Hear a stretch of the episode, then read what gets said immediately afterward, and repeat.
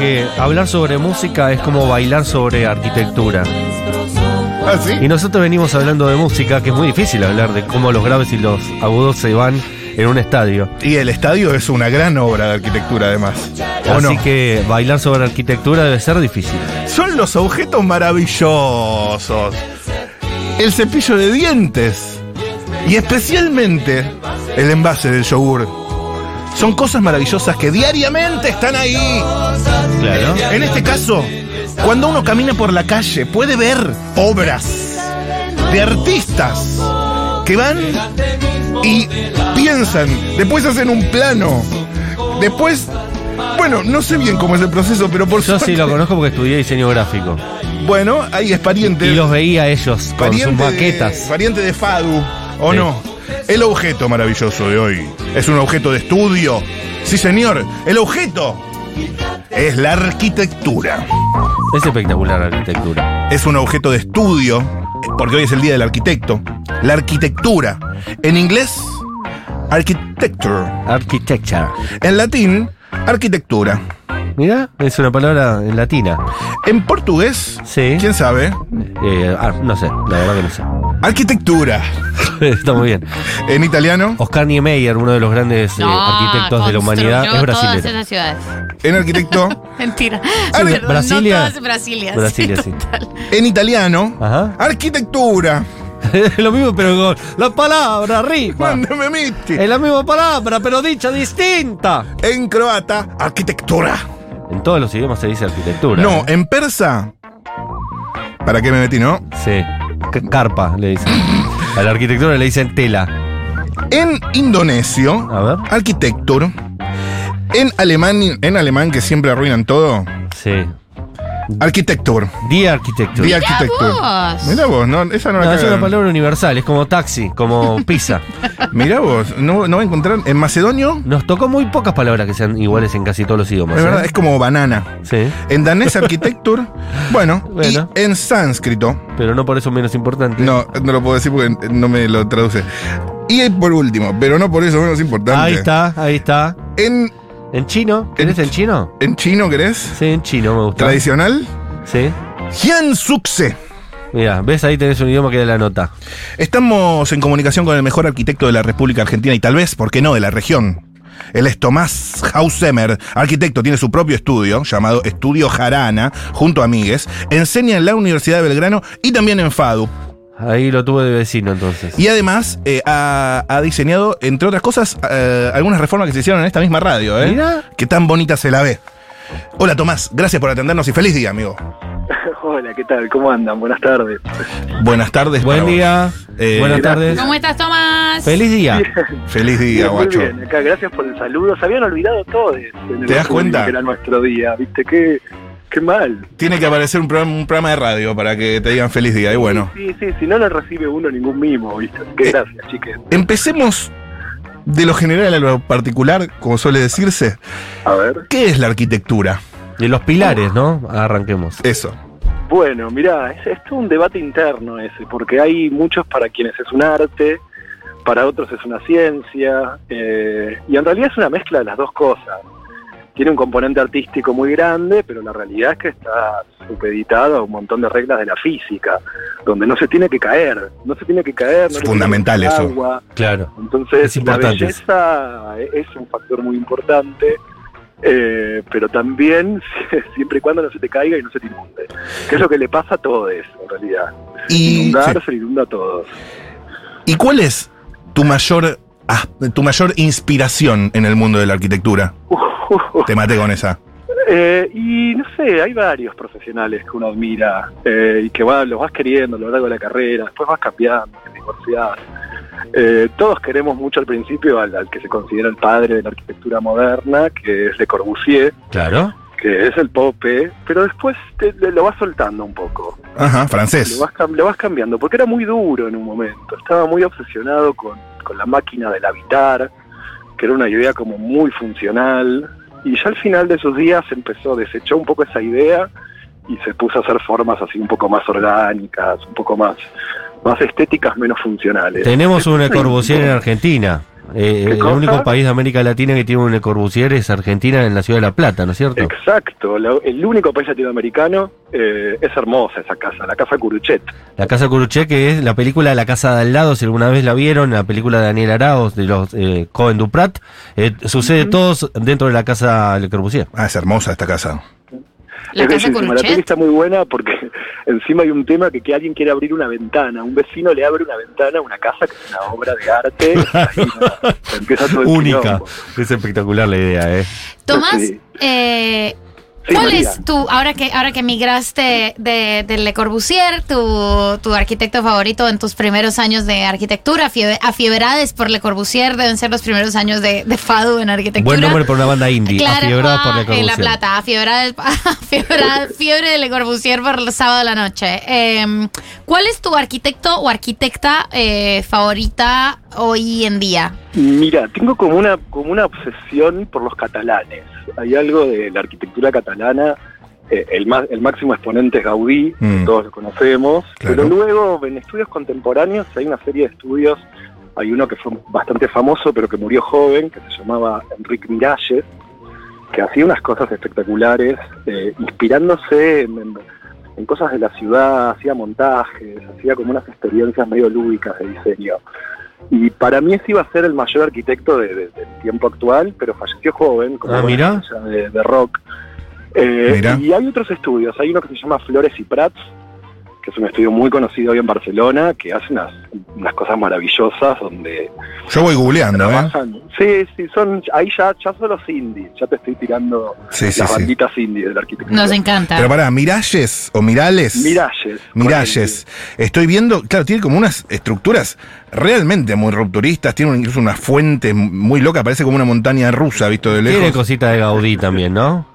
Y sí, hay algo que no termino de entender por qué, si es un tema del lenguaje o qué, pero están re locos los catalanes. Bien, Entonces, bien. Hay algo que le entran por otro lado la cuestión. Es interesante. Hay una, una cosa que a mí me llama la atención, eh, estamos hablando eh, con eh, Tomás Hausmer, que tiene nombre de arquitecto, ¿eh? Sí. Cuando nació ya es un gran nombre. arquitecto. Va a ser arquitecto. Ese Sí. estudio, esa SRL ya está. Sí, sí, ya está, reservada. reservada. Mi, mi nombre artístico es Tomás House, obviamente. Claro, claro. Ya, ya me da cringe. Qué jugador. No, no, no. Bancala, bancala, que es buena. Como que yo te, te divido el gremio de los arquitectos en, en dos grandes grupos. Eh, los A que ver. hacen casas funcionales, eh, digamos, lo- la, la gente le pone, ¿no? Que hace todos los edificios exactamente iguales, que son arquitectos igual que los demás, y los que son parientes del arte, ¿no? Entonces vos ves, por ejemplo, a Clorindo Testa, eh, Claro. eh, haciendo como lo los bosquejos de lo que va a ser su nueva obra, y parece un, un- un artista de moda, ¿no? Parece un, un gran diseñador de alta costura. Y Tira un unas líneas.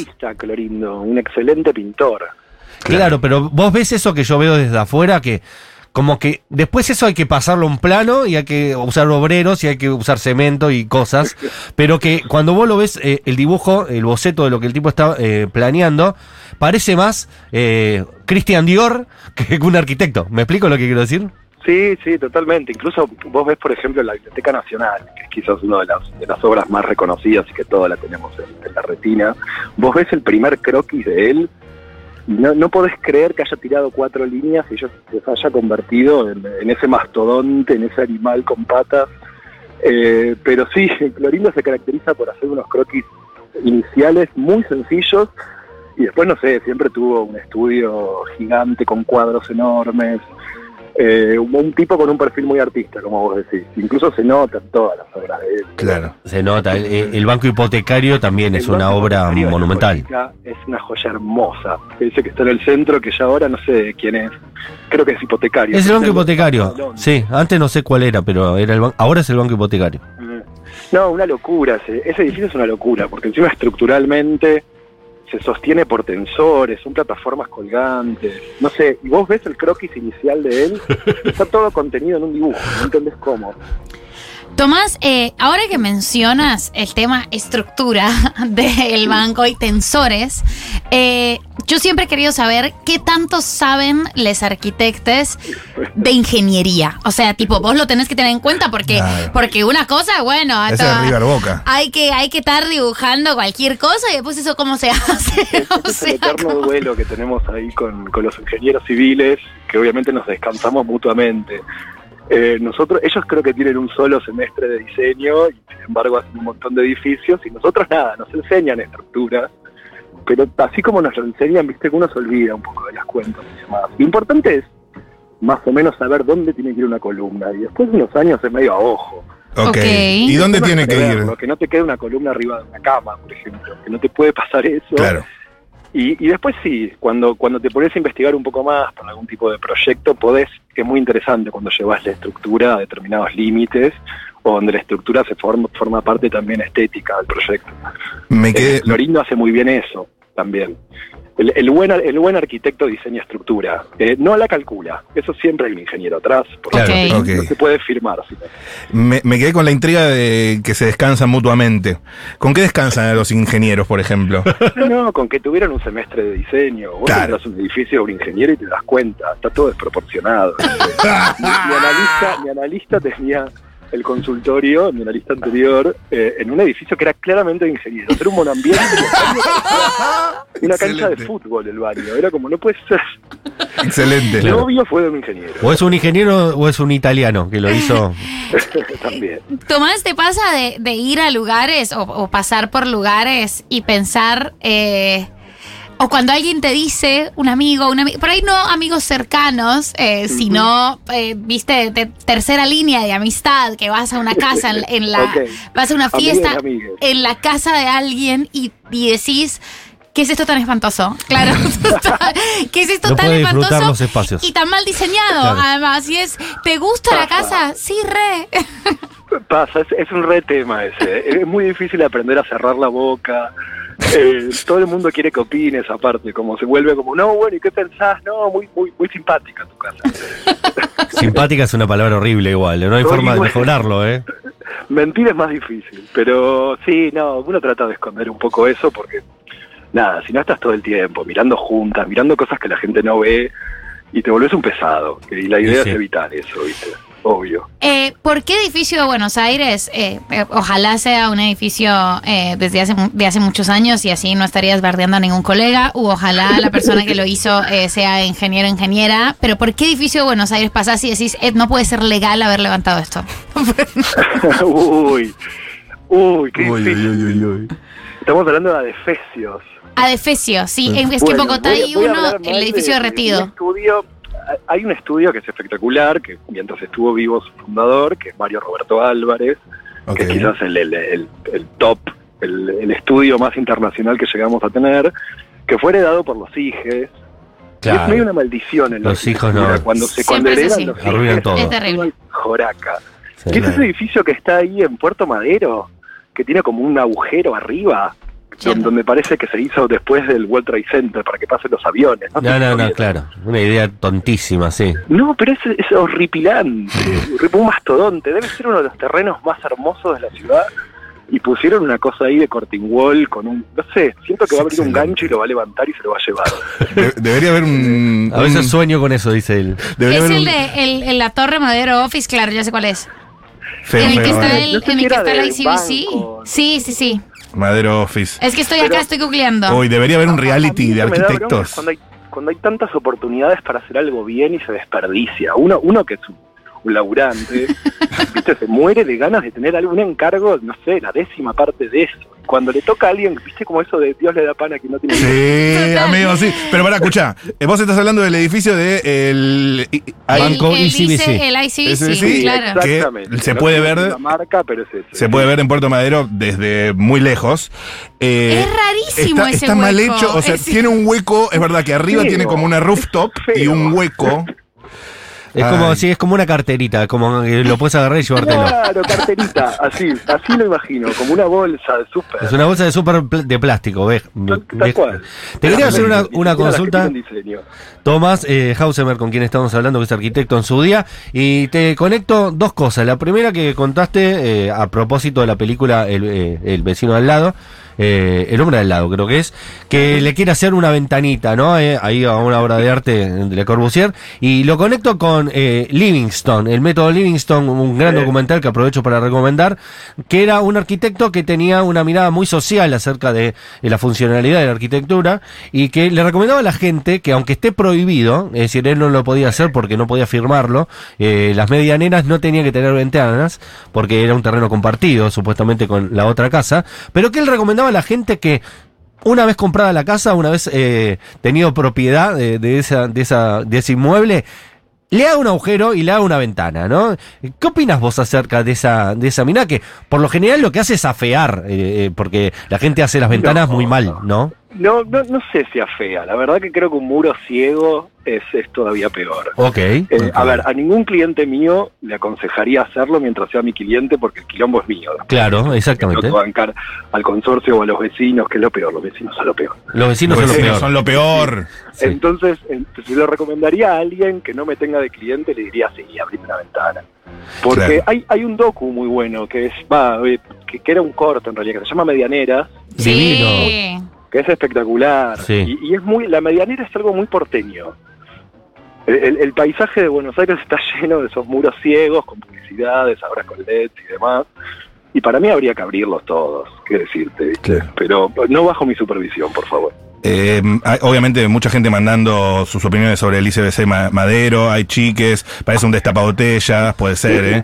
Alguien saliendo de su oficina. Tommy, Listo. Alguien Eh, manda la foto del lugar en este momento, lo está viendo. Estoy saliendo de la oficina, le mando una foto, sí, es verdad que hay algo que no funciona en ese agujero gigante que tiene. Sí. No, no tiene escala, que es algo re difícil de explicar. La, la Sí. escala A ver, a ver. más. Sí. ¿Cómo es? Uy, la escala es un tema, porque la escala es como el tamaño relativo de las cosas en relación a otras cosas. Entonces, la escala de un edificio, eh, un buen edificio tiene que manejar muchas escalas al mismo tiempo. Por ejemplo, cuando vos te aproximás a un edificio, la planta baja, el edificio tiene que tener, no sé, algún tipo de, de situación que te reciba, que no te sea como un paredón. No te puedes acercar a un edificio y que tenga 25 pisos, porque te genera una sensación, no sé, De agobio. lento, ¿viste? Se te impone. Ok. Después también la escala puede ser eso, puede ser el tamaño de una baranda, puede ser la ubicación, no sé, hasta de, de- de la tecla para la luz, todo tiene que ver con la escala. Claro. Eh, y ese edificio no, no está leyendo nada, es una cosa ahí que se impone, y es, insisto, debe Una ser el más lindo que quedaba en todo Buenos Aires. Claro. Igual nada, qué sé yo, hay un montón de... No, en no, el no. Puerto Madero está todo, así. No te bajes, eh. Me Me- encanta, Quiero ver me un, reality eh, con vos dando devoluciones a arquitectos bien cruel, tipo Claro, RuPaul. Es Alan Faena eh, mismísimo, Puerto Madero. Es una persona con mucha plata y poco sentido estético.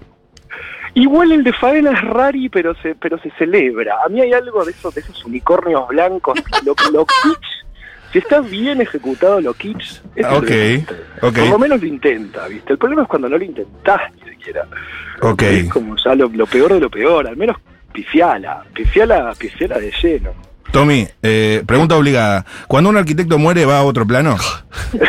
Chiste de arquitecto. Escucha, chiste de arquitectos. Eh, Pasa la nube. che, y me habías comentado que vas a estar eh, dando algún tipo, no sé si se puede contar, pero unos encuentros que tenés Sí, en mente sobre estoy- arquitectura. Estoy queriendo reconciliar ahí la profesión un poco con la militancia. Ajá. porque hay un lugar donde a veces, qué sé yo, yo ya tengo 38, fui cada vez, estoy laburando con amigas, tengo el estudio, un estudio que es un placer y un, un privilegio tener, eh, pero aún así la sensación es que siempre uno termina trabajando para el 2-3% de la población que tiene guita de verdad para Claro. comprar, remodelar y demás. Claro. Eh, y hay algo ahí, hay, un- hay una falencia donde nunca terminás llegando a quien verdaderamente lo necesita. Entonces, La un poco la idea es organizar colegas, eh, también convocar alumnos. Ok. Porque me pasa que tengo, no sé, como docente tengo algunos alumnos que son sensibles, divinos, eh, y que tienen una mirada amorosa para con la profesión y cortan y se los chupó una constructora y se ponen a hacer, no sé, departamentos de, de esos monoambientes de 17 metros cuadrados. Sí, sí, Claro. Lepore. Entonces quiero, quisiera chupa que Lepore. lugar Claro, Donde, claro. donde convocar a los sensibles a, no sé, Ay, bueno, hacer algún tipo de discusión, organizarlos también. ¿viste? vamos a estar atentos, vamos a estar Claro. atentos, pero eh, más allá de que sea contradictorio y que por ahí duela, eh, me imagino cuando te dicen el presupuesto es ilimitado y te están dando un lienzo en blanco un poco. Qué lindo eso para ¿No? un arquitecto. No pasa nunca. No pasa ¿No? nada. No. Ah, Le pasa solo a ICBC. claro. Eh, No, y aparte le tengo miedo. Si me decís que puedo hacer todo, después algo no te va a gustar. Claro. Prefiero que me limites. Limiti- eh, limitame y definime. Tommy, eh, ¿viste esta serie? Es sueca, la que vos también viste, que es muy cortita, eh, de una arquitecta, eh, no sé, Suecia, Islandia, pero si, si no te suena, no te The suena. Architect. No, The no, no Architect. me suena. Ah, la tenés que ver ya, amigo. The Architect. The Architect. Bueno. es de este año, de este mismo año. Eh, es muy cortita, está buena. Perdón, era una pregunta Me- para que habláramos de eso, se pero llama si no igual que una peli. Hay una peli muy linda con ese nombre de Architect, que es de- del hijo de Louis Kahn, que es un gran arquitecto también de mediados del siglo XX, Ajá. eh, que cuenta la historia de su padre. Que, que era un mujeriego, porque a ver, nada, obvio. Todos los padres eran está lleno de Está lleno de esos, de, de esos personajes déspotas que han tenido mil mujeres y bueno, es muy linda porque reconstruye la historia a partir de la mirada del hijo, que no es arquitecto, con lo cual no hizo pelota el estudio del padre. Ajá. Que es Claro. muy interesante. esa. Claro. Muy Que importante. hizo una película. Hay otra, que habla bien de él. una, hay una, una peli muy linda que no me sale el nombre ahora, que es eh, de una obra de Rem Koolhaas, Ajá. que es arquitecto, es finísimo, que es un documental narrado por eh, la trabajadora de casa particular, la, la mucama, Sí. que tiene que limpiar la casa. Y es espectacular porque es la voz no de un cliente, no de alguien refinado, sino de alguien que se la pasa limpiando y fregando Claro, una casa que hermoso. tiene mil quilombos. Claro. Toda la verdad. ¿Cómo se llama esa película, ese documental? Uy, no, tendría que googlear después. Pero Rem Koolhaas además no tuvo en una época como un estudio de, de antropólogos y antropólogas de investigación eh, habitacional. Oma se llamaba, sí. Oma era el estudio de él, junto, que no sé si no estuvo con Zaha Hadid. Espectacular, sí. momento. Sí, y, era, y hacían este, estudios metropolitanos. Sí, era muy interesante. ¿Y ¿Qué te pasa, eh, Tommy, cuando ves, yo vivo, por ejemplo, en el barrio porteño de San Cristóbal, pero así como el barrio Sí. porteño de San Cristóbal, hay un montón de barrios donde hay unas construcciones que tienen 150 años y son una belleza incomún. Y están abandonadas y vos ves que las tiran abajo y hacen edificios todos iguales. Y vos decís... Claro, no, no, no le da el piné a estas construcciones para ser declarada patrimonio histórico, porque no tienen, eh, no sé, eh, eh, el título que tiene, por ejemplo, el Barolo o otras grandes construcciones. Claro. Pero sin embargo son pequeñas obritas de arte, de cosas que ya no se hacen más y que sabemos que no se van a hacer más. eh, y las ves ahí tapadas, eh, con un kiosco abajo, eh, porque hay mil maneras de destruir esa obra de arte, ¿no? O lo peor que le puede pasar a una de esas es que dejen la fachada y por atrás hay un edificio de vidrio. Como esos hay. Las Eso visto, pasa un montón. Sí, eso es peor todavía. Pero sí, es, es todo un tema, porque, a ver, esos edificios forman parte de, de la memoria colectiva de, de la ciudad, del barrio. Claro. Son, son lo que tenemos anclado en la memoria y es, y es la identidad que nos, nos queda. Y sí, es muy triste. El tema es que eh, hay que lograr que funcionen, ¿viste? Porque a mí me encanta la idea de un Estado fuerte, que preserve todo el patrimonio de la ciudad, pero la realidad es que hay que encontrar técnicas para reutilizarlos. Hay un término que es que suena muy, muy capitalista, pero que viene al caso, que es la reutilización adaptativa, que básicamente plantea que eh, es el mismo mercado el que tendría que encontrar un uso manteniendo estos edificios y tratando de no transformarlos. Pero para eso debería, bueno, debería haber una oficina que se encargara de eso, debería importarle a alguien eh, frenar el negociado de torres, Claro. la construcción, pero Los bueno. porteños no deberían votar a Jorge Macri, ¿no? Cosas que no Claro, parecieran estar eh, en el horizonte. es que, que para un porteño, yo soy porteño nacido y criado.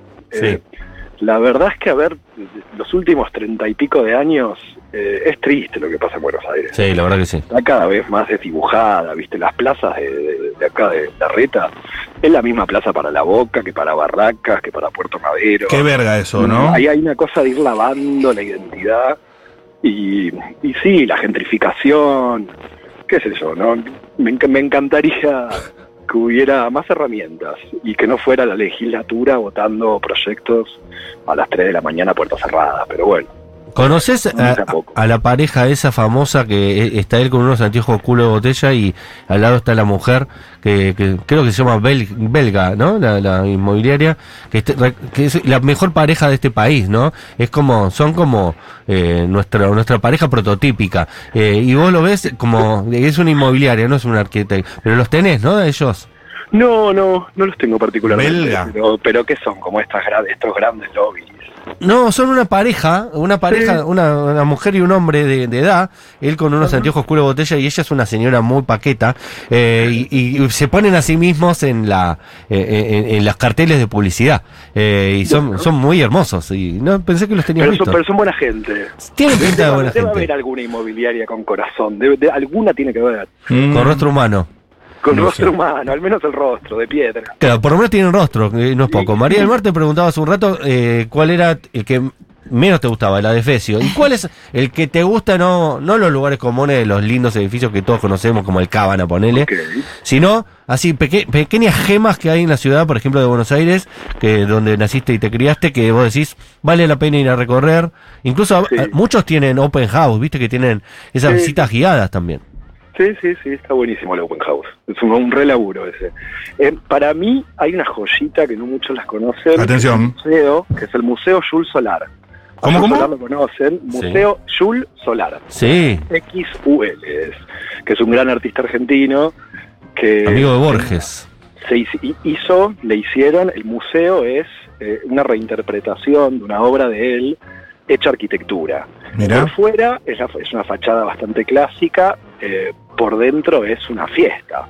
No, no entendés cómo se sostiene, por dónde entra la luz, es como no. Sigo yendo el día de hoy, no para de asombrarme porque no lo entiendo. Entonces me vuelve loco. Excelente, estoy viendo ahí un poquito en Está Google. el centro están las obras de Jules, que son espectaculares, pero aparte, la mejor obra de ahí, como arquitecto, es el mismo edificio. Es espectacular. Pero aparte Excelente. está bueno porque recomendás un edificio por adentro, como un buen arquitecto Claro. eh, sabe disfrutar más el adentro del edificio que la fachada a veces, ¿no? Y el espacio. El sí, espacio. Gracias a eso. Hacemos un arte que contiene el espacio. Qué jugador. Hacemos un arte que contiene el espacio, me parece que es el título. ¿eh? Título de la nota. Perfecto. título. Che, hay muchos mensajes. Acá dicen, eh, el ama de llaves que, nar- que narra la película que vos Sí. decías antes, se llama Guadalupe Acedo.